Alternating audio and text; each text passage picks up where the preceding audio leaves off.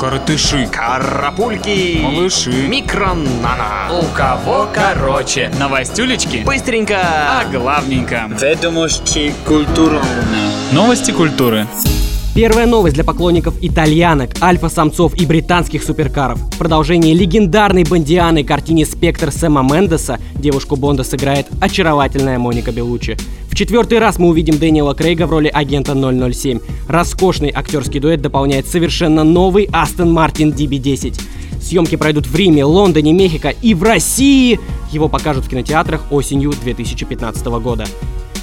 Если 67-летний мужчина стучит ложкой по столу, это не значит, что он хочет есть. Возможно, он снимает вирусную рекламу. Именно так поступил Арнольд Шварценеггер, сыгравший главную роль в ленте «Терминатор Генезис».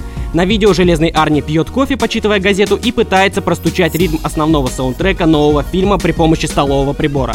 В новой картине сцен с его участием будет достаточно, о чем Шварценеггер также упомянул в ролике. Он говорил, что вернется, и он это сделал.